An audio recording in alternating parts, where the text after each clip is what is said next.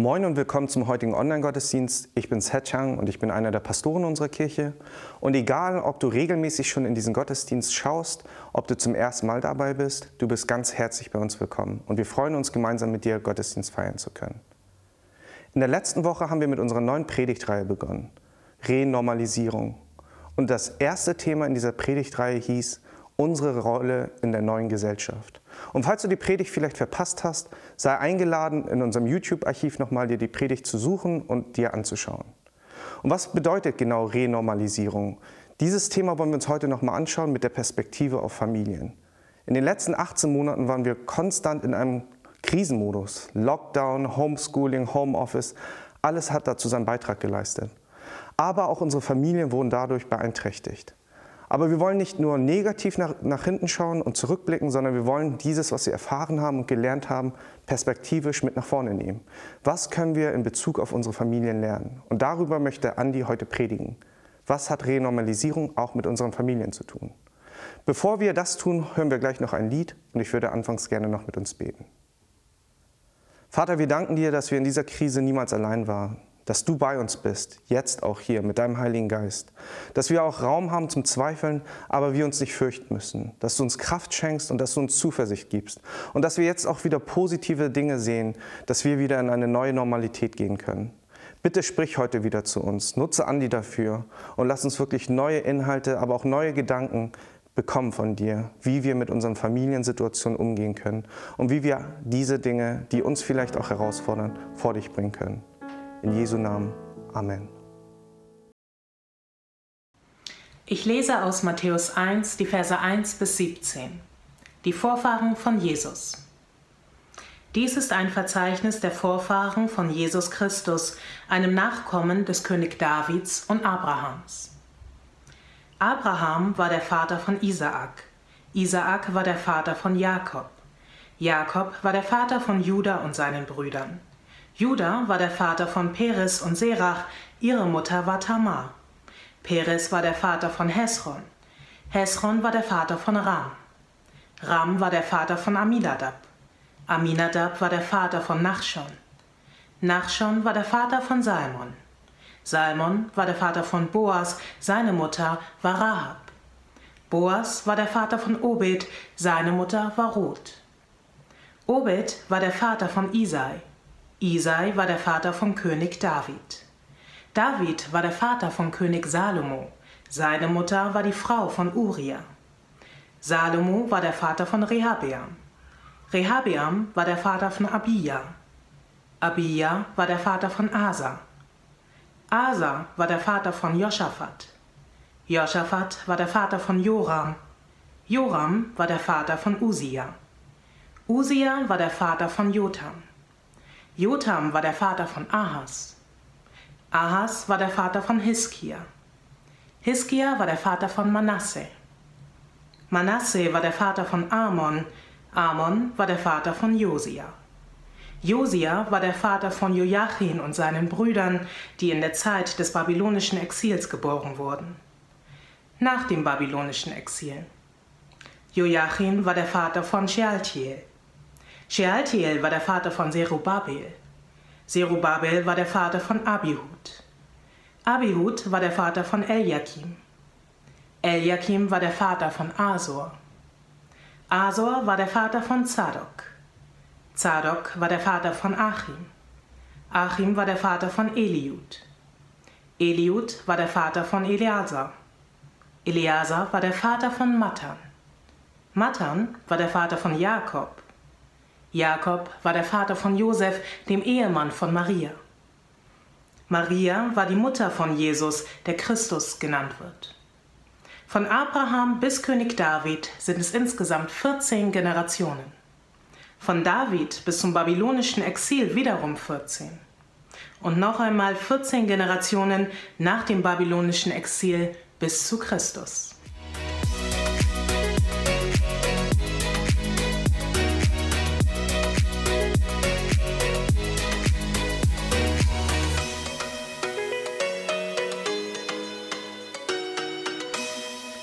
Auch von mir ein herzliches Moin. Schön, dass du eingeschaltet hast. Mein Name ist Andi Löb. Ich bin der Ressortleiter für Next Generation und ich bin der Kinderzeitpastor in dieser Gemeinde. Wir sind gerade in einer Predigtreihe, die nennt sich Renormalisierung und heute drehen wir uns um das Thema Familie. Wir haben gerade einen Bibeltext gehört, den die meisten wahrscheinlich in die Adventszeit zeitlich einordnen würden. Das ist der Stammbaum von Jesus und äh, der eine oder andere ist gedanklich wahrscheinlich schon an dem Punkt angekommen, dass er sagt, das ist doch viel zu früh für Weihnachten vorzubereiten. Ja. Äh, und der eine oder andere ist vielleicht auch gedanklich bei dem zweiten Vers ausgestiegen, weil er das Empfinden hat, dass Geschlechtsregister nicht wirklich so spektakuläre Bibeltexte sind. Dennoch habe ich diesen Text ausgewählt, weil ich glaube, dass da eine Menge drinsteckt für den heutigen Tag. Martin Luther, der große Reformator, er sagte über diesen Bibeltext aus, er ist unnütz und es ist vergebliche Schrift. Damit ist er schon deutlich besser in seiner Beurteilung als der deutsche Dichter Friedrich von Salé, dessen Wort ich hier nicht wiedergeben möchte. Aber in diesem Text geht es um den Stammbaum von Jesus. Und äh, wir wissen, dass Jesus ja eigentlich in diesem Stall von Bethlehem zur Welt kam, in einer sehr einfachen und äh, geringen Art und Weise. Und in diesem Rahmen ist es so wunderbar, dass Matthäus hier in seinem Evangelium mit diesem Stammbaum aufwartet. Und bei dem ersten Blick wirkt es auch, als wäre es ein beachtlicher Stammbaum weil der große Vater Abraham und der große König David werden darin mit erwähnt. Es gibt so in unserem Volksmund diesen Ausspruch, sag mir, in welcher Familie du bist und ich sag dir, wer du bist. Oder der Ausspruch, der kommt aus gutem Hause. All das sind Formulierungen, und da gibt es noch mehrere, die darauf deuten lassen, dass die Familie und die Herkunft ganz viel über die Prägung und das Wertesystem eines Menschen sagen. Deshalb achten manche Menschen sehr intensiv darauf, welchen familiären Hintergrund der potenzielle Partner oder die Partnerin hat oder äh, aus welcher Familie eine Person kommt, mit der man Gemeinschaft hat. Aber betrachten wir doch mal hier diesen Stammbaum von Jesus ein kleines bisschen intensiver. Wir haben hier nicht nur diese großen Namen Abraham und, und David, sondern wir haben hier auch vier Frauen mit erwähnt, ähm, was für die damalige Zeit absolut unüblich war. Also das sticht hervor, äh, wenn man den Hintergrund und die Kultur der Menschen damals kennt.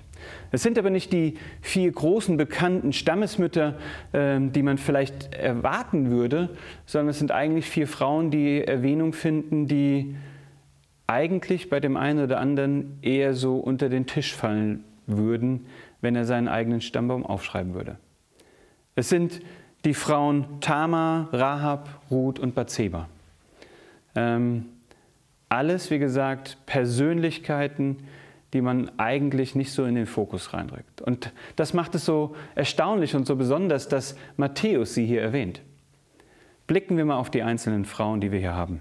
Wir haben Tama, Tamar, eine äh, junge Witwe, ihr Mann ist früh verstorben und damit sie eine finanzielle Versorgung hat, äh, spricht sie ihr Recht an, ihr Recht auf Versorgung durch die Familie. Diesem Recht wird nicht so nachgekommen und sie nimmt es selber in die Hand. Sie verkleidet sich als Prostituierte und sie sorgt dafür, dass sie ihren Schwiegervater verführt. Und aus diesem One-Night-Stand entsteht ein Kind und damit ihre finanzielle Absicherung für die Zukunft. Dann haben wir Rahab. Rahab, eine Prostituierte, die in der Stadt Jericho lebt und die Kundschafter des Volkes Israel, die die Stadt auskundschaften für den nächsten Angriff, äh, werden verfolgt von den einheimischen Soldaten. Und Rahab gewährt ihnen Schutz. Sie sorgt dafür, dass sie unterkommen und in dem Rahmen gut versorgt sind ähm, und dann später fliehen können. Aber bevor sie fliehen, äh, handelt sie noch einen Deal für sich aus. Sie handelt aus, dass wenn die Stadt eingenommen wird, dass sie und ihre Familie sicher sind und leben dürfen. Dann haben wir Ruth. Ruth, auch eine Witwe, eine Moabiterin, eine der Frauen, die zu einem Volksstamm gehören, mit dem das Volk Israel eigentlich keine ehelichen Verbindungen eingehen sollte, so war es damals.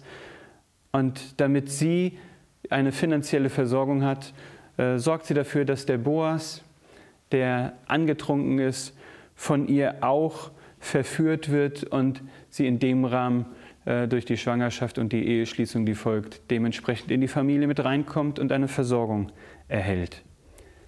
Sie ist diejenige, die später die Urgroßmutter von dem großen König David ist.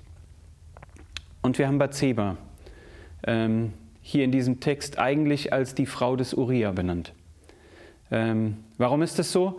Weil Uriah ihr Mann ist und sie eigentlich die schöne Nachbarin des König Davids. Und äh, er sieht sie, er bekommt Gefallen an ihr und daraufhin begeht er, als Uriah im Krieg ist, mit ihr Ehebruch und es entsteht ein Kind. Als Uriah zurückkommt, ähm, es ist so, dass er recht schnell wieder zurück zur Front geschickt wird und er wird bewusst als Bauernopfer hingegeben, weil man die Truppen, die ihn eigentlich unterstützen sollen, als Verstärkung abzieht und bewusst nach hinten verlagert, sodass er den sicheren Tod findet. Ähm, nicht wirklich sehr ruhmhaft. Also die Frauen, die hier erwähnt sind, sind nicht wirklich diejenigen, die man groß prahlerisch in einem Stammbaum erwähnen würde. Den großen König David habe ich eben schon mit seinem Fehltritt erwähnt, aber auch die anderen Männer kommen nicht wirklich sehr glücklich mit ihrer Geschichte davon. Da haben wir zum Beispiel Abraham, der aus Angst vor den Ägyptern seine Ehefrau als seine Schwester verkauft, beziehungsweise als seine Schwester darstellt und damit äh, sicher weiß, dass dieser ägyptische Mann mit seiner Frau schlafen wird. Äh, aus Angst, irgendwie in eine Konfliktsituation zu geben, nimmt er das billigend in Kauf. Oder denken wir an Jakob, ähm, der als Betrüger das Erstgeburtsrecht, den Erstgeburtssegen von seinem Bruder ergaunert, weil er die Notsituation, den Hunger ausnutzt und ihm etwas abschwatzt. Und dann später seinen blinden Vater auch noch ähm, ja, buchstäblich veräppelt und sich als sein Bruder ausgibt, um den Segen zu erschleichen. Und auch die Könige, die hier mit aufgelistet sind, nach David und nach Salomo, bei manchen von ihnen heißt es in der Bibel, sie taten das, was böse war in den Augen Gottes. Sie taten das, was Gott missfiel. Und all diese Persönlichkeiten sind in diesem, in diesem Stammbaum von Jesus drin. Also Jesus, der nicht nur in diese Einfachheit des Stalles zur Welt kam, sondern auch in einem Familiengefüge, in einem Familienkontext, in einer Familienhistorie zur Welt kommt, wo man sagen kann, alles andere, aber sicherlich keine perfekte Familie, keine feine Herkunft. Warum ist mir das so wichtig, diese Familiensituation von Jesus und seine, seinen Stammbaum zu erläutern? Weil ich glaube, dass es für uns wichtig ist zu begreifen, dass Jesus nicht in eine perfekte Familie hineingeboren wurde. Es war nicht die heilige Familie, sondern es war eine Familie. Ähm, und das, was zuvor seine Familienhistorie geprägt hat, war alles, aber nicht perfekt. Ich hörte mal einen Pastor sagen, der sagte, es gibt keine perfekte Gemeinde. Und wenn es sie gäbe, wäre sie nicht mehr perfekt, wenn du und ich da drin wären. Dieser Ausspruch spricht so das Unperfekte des Menschen an. Und äh, mit der Familie von Jesus ist es genauso. Jesus kennt die unperfekte Art des Menschen. Der Mensch ist durch seine Sünde einfach nicht perfekt. Und Jesus ist gekommen als Retter, weil er für diese unperfekten Menschen da sein wollte und mit seiner Liebe sie retten wollte. Das war der Rettungsplan vom Kreuz für eine unperfekte Welt, für eine Welt mit unperfekten Menschen. Diesen Gedanken, diesen Hintergedanken, dass Jesus in eine unperfekte Familie reinkam, haben wir einfach mal so im Hinterkopf. Gehen wir zu einem nächsten Gedanken. Vielleicht ist auch deine Familie deine Familiengeschichte, deine Herkunft, deine Historie, dein Stammbaum etwas, was mit Versagen und Schuldhaftigkeit geprägt ist. Vielleicht gibt es auch in deinem Stammbaum, ähnlich wie bei Jesus, Dinge, die nicht perfekt sind. Und jetzt denken wir mal gerade so an diese Corona-Zeit, an diese Pandemie, die ja uns allen irgendwie sehr viel abverlangt. Diese Pandemie hat manchen Zustand, der vorher schon nicht perfekt war, nochmal verstärkt. Manches nochmal verschlechter und dramatischer werden lassen. Denken wir zum Beispiel an Menschen, die vorher, vor der Pandemie mit Einsamkeit Schwierigkeiten hatten und da ihre große Not hatten. Sie sind durch die Pandemie noch einsamer geworden. Denken wir an Personen und Familien, die vorher Streit und Zank hatten. Durch den ganzen Stress und den Druck in dieser Pandemie ist es dazu gekommen, dass der Unfriede noch intensiver wurde.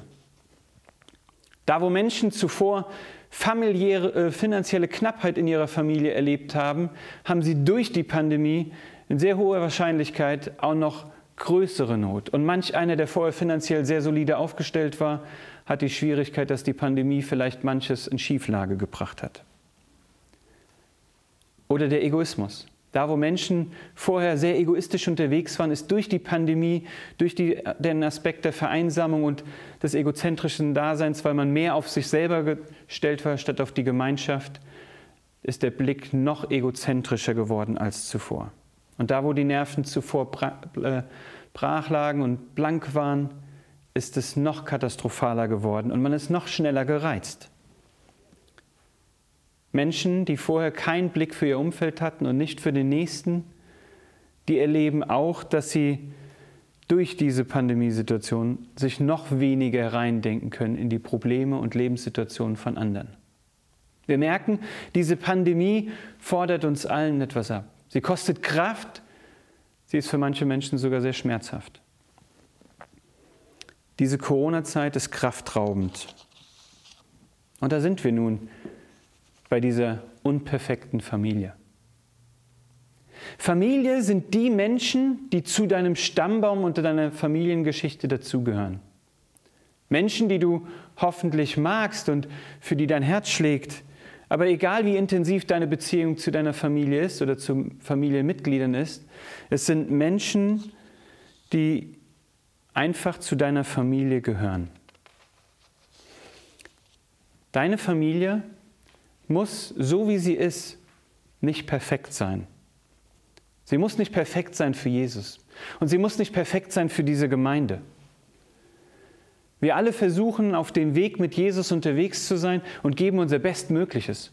Genauso wie in unserem Alltag in der Familie.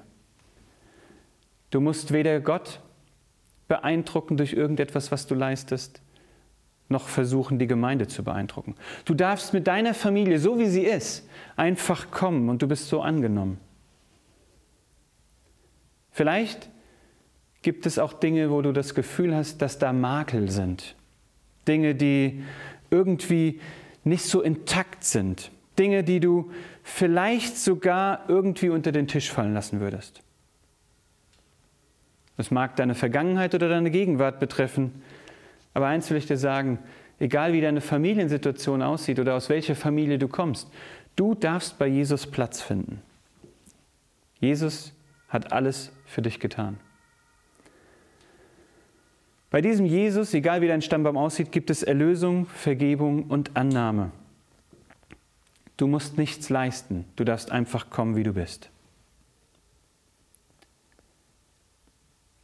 Wir alle kennen diesen Begriff vom schwarzen Schaf. Es beschreibt Menschen, auch in einer Familiensituation, die irgendetwas getan haben, was nicht rühmlich ist. Irgendetwas getan haben, was von den anderen negativ bewertet wird und ähm, in irgendeiner Form auch vielleicht auf sie oder auf die Tat äh, herabgeblickt wird. Vielleicht hast du das Gefühl, dass du in deiner Familienhistorie das schwarze Schaf bist. Vielleicht hast du das Gefühl, dass es da Dinge gibt, die du bereust Vielleicht auch Dinge, für die du dich schämst. Vielleicht Dinge, wo du das Empfinden hast, du bist unwürdig deshalb. Oder vielleicht sogar so geht es so weit, dass du dir selber an diesem Punkt gar nicht vergeben kannst. Für das, was gewesen ist, für das, was du getan hast, für das, was du erlebt hast und dir widerfahren ist. Aber eins will ich dir sagen, Jesus ist real und er ist erlebbar. Dafür war er am Kreuz. Egal wie deine Familienhistorie aussieht, er war für dich am Kreuz. Und dieses Bild vom Kreuz, von Jesus mit diesem ausgestreckten Arm, es ist ein grandioses Bild. Weil jemand, der auf dich zugeht und dir anbietet, dass du in seinen Arm kommen kannst, muss die Arme weit ausstrecken. Weiter als am Kreuz kann man die Arme nicht ausstrecken.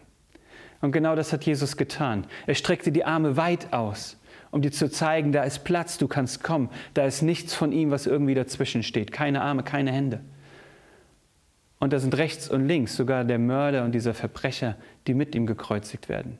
Auch dahin geht seine ausgestreckte Arm hin, seine ausgestreckte Hand, weil sie zeigt, auch für dich ist meine ausgestreckte Hand da. Du darfst kommen, so wie du bist, egal wie deine Historie aussieht, egal wie deine Familie aussieht. Auch für deine Familiensituation gibt es Hoffnung und Perspektive. Einen dritten und letzten Gedanken möchte ich gerne noch mit uns teilen. Und zwar wissen wir teilweise aus eigenem Leben, aber auch von dem, was Menschen sagen, dass diese Corona-Pandemie etwas ist, was sie in ihrer Christusbeziehung doch sehr herausfordert. Das, was normalerweise Gemeindealltag war, das, was normalerweise im Gemeindealltag das Gemeindeleben dargestellt hat, gemeinsame Gottesdienste, gemeinsame Betszeiten, gemeinsame Zeiten im Dock, gemeinsame Zeiten mit anderen nach dem Gottesdienst kurz einmal quatschen, hier und da ein bisschen Austausch. All das sind Dinge, die durch diese Pandemie und durch unsere Online-Gottesdienste in der Form gar nicht so da waren. Und manch einer hat die Erfahrung gemacht, dass die guten Angewohnheiten, die man im Hinblick auf das christliche Leben hatte, die einen in der Christusbeziehung vorangebracht haben, dass manches davon irgendwie auf Null gefahren ist oder gen Null gefahren wurde. Weil diese Pandemie auch an dieser Stelle herausfordert. Und vielleicht blickst du auf deine Beziehung mit Christus, deine Familienkonstellation mit Christus drauf und hast so ein bisschen das Gefühl, du bist in so einer On-Off-Beziehung. Mal dran und dann wieder ganz lange gar nicht. So, als wäre da jemand, der so einen Schalter hätte äh, und mal bist du dran an Jesus und mal wieder nicht. Vielleicht hat sich auch durch diese Corona-Pandemie, was dein Glaubensleben und deine Beziehung zu Christus angeht, deine Familienbeziehung angeht, die Situation ergeben, dass manches non-existent ist, gar nicht mehr vorhanden. Vielleicht bist du auch an den Punkt gekommen, dass Jesus, der vorher im Zentrum deines Lebens war, wirklich Randfigur wurde und nicht nur am Rand da ist, sondern eher so ein äh, gelegentliches, ach Jesus, du bist ja auch noch da geworden ist. Auch für dich habe ich noch einen wichtigen Gedanken mitgebracht. Es gibt in Markus 3 ab Vers 31 eine Begebenheit, die von Jesus äh, geschildert wird. Jesus sitzt in meinem Haus und äh, predigt und spricht mit Menschen. Und die Menschenmenge ist so groß, dass die Menschen gar nicht alle ins Haus reinpassen. Das heißt, ein paar sind auch vor der Tür und ums Haus herum. Die Menschen wollen Jesus hören, sie wollen ihm zuhören, sie wollen bei ihm sein, sie wollen nahe sein. Und seine Familie, seine Mutter und seine Brüder und Schwestern kommen, um, um mit ihm zu reden aber sie haben nicht die Gelegenheit durchzukommen. Sie haben nicht die Chance, ins Haus reinzukommen. Sie haben nicht die Chance, ins Haus reinzugehen, weil die Menschenmasse einfach zu groß ist. Also lassen Sie ihm ausrichten, dass Sie vor der Tür sind und dass Sie mit ihm sprechen wollen. Und in dieser Begebenheit, die äh, Markus hier schildert in seinem Evangelium, erleben wir, dass Jesus im ersten Augenblick in einer Art und Weise reagiert, wo manch einer sich fühlt, wie der stößt seine Familie jetzt vor den Kopf. Es ist nämlich so, dass er zwei Fragen stellt. Er, er fragt einmal, wer ist meine Mutter? Als er hört, deine Mutter und deine Geschwister sind draußen. Wer ist meine Mutter? Und wer sind meine Brüder? Und dann blickt er die Zuhörerschaft an, die Menschen, die ganz nahe bei ihm sind, die Menschen, die gekommen sind, um Gemeinschaft mit ihm zu haben und seine Worte zu hören. Und nachdem er sie so anblickt, dann sagt er, dies ist meine Mutter und dies sind meine Brüder und dies ist meine Schwester. Das, was im ersten Augenblick wirkt wie eine Geringschätzung seiner eigenen Familie, ist eigentlich ein rhetorisches Meisterstück im Hinblick auf den Gedanken zu platzieren, dass er seine Familien, sein Familienverständnis weitet für den Zuhörer. Nochmal, er stellt diese beiden rhetorischen Fragen und dann blickt er sie an und sagt, dies sind meine Mutter, meine Brüder und meine Schwestern. Weil er damit zum Ausdruck bringen will, die, die zu mir kommen, die, die mich suchen, die, die nah bei mir dran sind, die an meinen Worten kleben und die von mir hören wollen, die sind es. Und nachdem er das gesagt hat, setzt er noch ein drauf und doppelt diese Aussage nochmal, indem er nochmal sagt, meine Brüder und meine Mutter sind die, die den Willen Gottes tun. Also er hat eine Doppelung. Erst stellt er die Frage und dann erwähnt er das nochmal, dass diese sind und er erwähnt es nochmal im Hinblick auf den Willen des Vaters tun. So in so kurzer Zeit unterstreicht er das so massiv, wer zu seiner Familie dazugehört. Und er hat diesen Aspekt drin, wer den Willen meines Vaters tut. Und wer Jesus kennt, weiß, und ich habe es ja eben schon vom Kreuz geschildert, wer ihn kennt, weiß, er ist nicht derjenige, der auf Leistung getrillt ist, sondern auf Beziehung. Es geht ihm darum, wer kommt zu ihm, um von ihm zu hören, mit dem Gedanken, ich will es besser machen, ich will den Willen des Vaters umsetzen. Dass wir nicht perfekt sind, das weiß er selber aus seiner Familienhistorie. Aber er ist da und er macht dieses Angebot. Und es ist ein Angebot auch für dich und für mich. Es ist ein Angebot, wenn du das Gefühl hast, du gehörst nicht zur Familie dazu. Wenn du das Gefühl hast, du stehst draußen vor dem Haus, hey, dann kannst du dich innerlich aufmachen und du kannst einfach seine Nähe suchen. Und du kannst versuchen, den Willen Gottes umzusetzen. Wenn du in dieser On-Off-Situation bist und dein Beziehungsstatus im Hinblick auf Jesus und seine Familie ist, du bist mal dran und mal nicht, dann darf ich dir heute sagen, Christus ist genau dafür gekommen, dass du seine Gegenwart suchst und einfach wieder anfängst. Es geht nicht um, du musst tun, sondern wer zu Jesus kommen will, der ist herzlich willkommen. Triff einfach die Entscheidung, wenn du merkst, ich bin gerade fern. Oder vielleicht, ich bin noch nie dran gewesen an ihm. Triff einfach die Entscheidung, Jesus, ich möchte zu dir kommen. Ich möchte deine Gegenwart erleben. Ich möchte dich hören. Ich möchte von dir lernen. Und ich will versuchen, den Willen deines Vaters umzusetzen. Dann hast du die Möglichkeit, diese Entscheidung zu treffen und zu sagen, ich beginne jetzt mit ihm erstmalig. Oder ich beginne wieder neu mit ihm. Du hast die Möglichkeit, einfach wieder einzusteigen und dann versuchst du eine konstante Beziehung zu haben. Gelingt vielleicht am Anfang nicht sofort, ist aber auch nicht entscheidend. Es geht darum, immer wieder diese Entscheidung zu treffen, zu sagen, Jesus, ich will zu deiner Familie dazugehören, unabhängig wie unsere Familienherkunft aussieht. Es geht nicht darum, den Weg mit Jesus perfekt zu machen. Es ist auch nicht entscheidend, wo du irgendwie hingefallen bist, sondern entscheidend ist, dass du wieder aufstehst. Und dass du einfach sagst, okay Jesus, so ist der Ist-Zustand, aber wir gehen jetzt weiter. Nicht liegen bleiben. Weitergehen. Wieder neu anknüpfen, wenn du merkst, dass diese Corona-Pandemie dafür gesorgt hat, dass du in deiner Familiengefüge mit Jesus ein bisschen abseits gekommen bist. Kein Problem. Einfach wieder einsteigen, weitergehen, losgehen. So einfach kann das mit Jesus sein.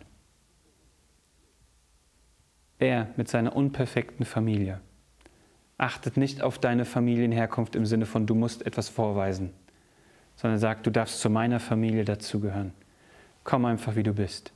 Diese Einladung ist am Kreuz mit den ausgestreckten Armen für dich und für mich und für jeden anderen Menschen da. Das ist das, was ich dir wünsche, dass du am Ende des Tages weißt, Du gehörst zur Familie Gottes und bist mit ihm gemeinsam unterwegs. Ich möchte gern noch beten. Jesus, ich will dir Danke sagen, dass du auch mit deinem Beispiel, in welche Familie du hineingekommen bist, gezeigt hast, dass es nicht darum geht, perfekt zu sein oder einen perfekten Background mitzubringen. Ich will dir Danke sagen, dass wir nicht irgendwie etwas vorweisen müssen, sondern dass wir einfach kommen dürfen.